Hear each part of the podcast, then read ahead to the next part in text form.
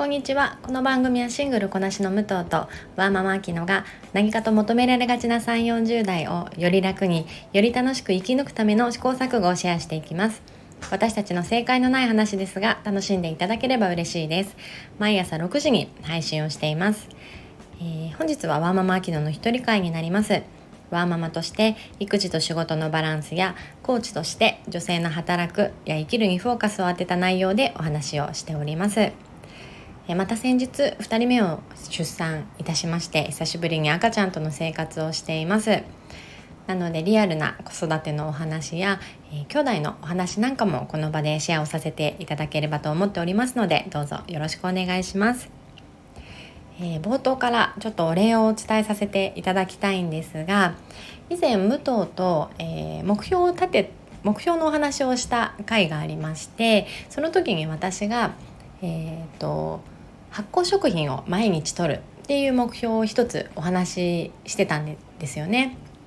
でその時にあのすごい手軽に取れておすすめって話していたヨーグルトに甘酒をかける。甘酒ををこう混ぜてちょっとあのさらっとしたあのテクスチャーにテクスチャーっていうのかな。あのなるんですけれども。えー、それがね美味しいし手軽だしすごいいいんだっていう話をねしたんですけれどもそれをね聞いてくださった方がね、あの実践してくださって美味しかったっていうのをあのあげてくださってたんですよね。本当にありがとうございます。私割とこう自分がいいなって思ったものを友達にこれ良かったよってこうシェアするのが好きなんですけどこういう何気なく話しただけのことをあの聞いてくださった方がやってくれる日常にこう取り込んでくれるっていうことにすごいあの嬉しくて本当にあのありがとうございます結構ねこれあの手軽ですしあのお酒を使ってない甘酒だったら麹のタイプだったら子供もあの飲めるので結構おすすめです。であの甘酒は私はあのスーパーで売っている八海山の甘酒が一番濃厚で好きですっていうとこまでお話ししたんですよね。あのまあ、いろいろね、スーパーでも取り扱いあると思うんですがわざわざ取り寄せまで私してなくて、えー、スーパーで買えるもので一番私が好きなのは八海山のタイプです。まあ、よかったらあのご興味ある方いらっしゃったらちょっとやってみてください。えーと毎週あのセルフコーチングの回を、えー、配信しているんですが今月はあのネガティブな感情をがねあのテーマにあったので武藤と一緒に今月はネガティブ月間として、えー、ここぞとばかりに、えー、ネガティブなねお話をしていく月にしていたんですがあの改めてちょっとあんまり自分のなんでしょうネガティブな部分を話してなかったかなと思いまして、えー、今月の最後の一人会にちょっと思いっきりこうちょっと深掘りしていこうかなと思っています。なので結構こうつらつらとお話しする回になってしまうかなと思うんですがあのぜひご興味ある方最後まで聞いていただけたら嬉しいです。よろしくお願いします。えーと、とそのセルフコーチングの回でえー、第1週目ですかね自分の抱えやすいネガティブな感情は何だろうっていう、あのー、ことを武藤と話してたんですがその時は私、えー、怒りって答えたんですよね。どうしても今日常で子育てがメインになってきますし、えーと、仕事をねこう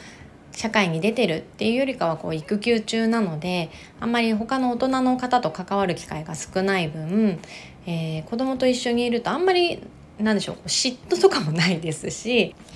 寂しさとかもないですしいやむしろ一人にさせてくれっていう感情になるんですがあやっぱりねこう怒りが先行してその時はお話ししたんですよね。でただ先日の武藤の週末の一人会の時に孤独とかね寂しさについて話していて、えー、私もあんまりそこに対して、えー、感情が動かないというか少し鈍い部分があるんです。ただないわけじゃないのででちゃんとねやっぱり向き合うべき感情だよなって私も感じたので今日は私が抱えている、えー、そういう寂しさとか孤独っていうのを、えー、家族がいる子供がいるっていう立場で少しお話をしていこうかなと思っています。あるデータによると、えー、パートナーがいる人の方が孤独を感じやすいっていうあのデータがあるんですよね。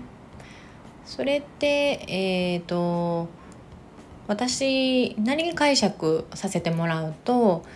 えー、パートナーだったり、まあ、家族子供がいると普段の生活で孤独っていうのを感じづらいです、まあ、今の私自身もそうですが常にやっぱり誰かがいますしあの孤立した状態っていう事実がないので孤独を感じることも少ないですし、えーと、ちょっとね鈍くなる部分があります。なので、えーと、何かあった時に、まあ、すれ違いだったりとか、まあ、何らかの理由でこう別離が発生した時に余計にあ自分って一人だったんだっていうのがなんか倍返しになって帰ってくるような感覚があるんじゃないかなって思っています。本来は私自身はあのもともと人は孤独であるっていうのはなんとなく感じていてで孤独イコール寂しいっていうのが私の中にはないんですよね。別に孤独がね好きな方もいらっしゃると思いますしそれイコールネガティブなことっていう捉え方はしていないので、えー、ただその孤独っていうことを忘れていたところに急に孤独感を突きつけられるとより一層気持ちにズーンとくるっていうのはあるんじゃないかなって思います。ちょっと余談なんですが私あんまり愚痴とか、えー、まあ寂しいとかっていうことをねアウトプットしないんですよね。誰かに話したりとかっていうのはあまりしないです。それはあの自分の中でこう整理整頓ができるからっていうだけではなくてこうアウトプットすることによってブーメランのようになんか倍返しで自分に来るっていう感覚があるんですよね。この感覚わかる方いらっしゃるかな？なんかねアウトプットすることによってこうメモとかにね書き出して、えー、ジャーナリングもそうなんですがそれが必要な時ももちろんあります。建設的にね物事を見れるのでとてもいいんですが私はねちょっとそれが苦手だったりするんですよね。あの普段雑念とかは出すんですがあのなんだろう本すごい本質的な深いところの寂しさとかっていうのを出すのが結構苦手です。で今回こういうのに向き合った時に私結構防衛本能が強いタイプなんだろうなって思ったんですよね。あの自分が普段あんまり落ち込まない分たまに落ち込んだ時にそれを元に戻すこうバネのエネルギーがとっても必要になってくるんですよ。それがあのすごく負担っていうのが分かっているのでできる限りうん感情も一定にするのが好きですし、えー、あんまりこうベコッと入り込むような可能性なことは自己回避しているんですよね。武藤がねたまに言ってくれますが私は人との距離感をこうしっかりとるっていう風にあの言ってくれるんですけれどもそれもやっぱりあの誰かに、まあ、物事何でもいいんですけど依存しすぎてしまうと、えー、それが何らかの形でなくなった場合、えー、私のバランス心のバランスが大きく揺らいでしまう怖さっていうのを無意識に抱えていると思います。なので人との距離もやっぱりこう仲良しと言ってもある一定保ってている気がしますし相手からはねちょっと距離を感じられてしまっているのかもしれないんですがそこは反省でもありますけれどもあの家族もそうですし子供に対してもやっぱりこう距離感を詰めすぎないように、えー、もう無意識のうちなのかなって思うんですが依存しないように気をつけようって思っています。あのたまにねやっぱりお母さんっていう立場で、えー、子供にねこう常に常に愛情を注いで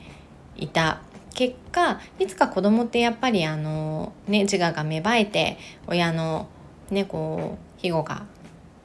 いらないこう巣立つタイミングがあると思うんですけれどもそういう時に、えー、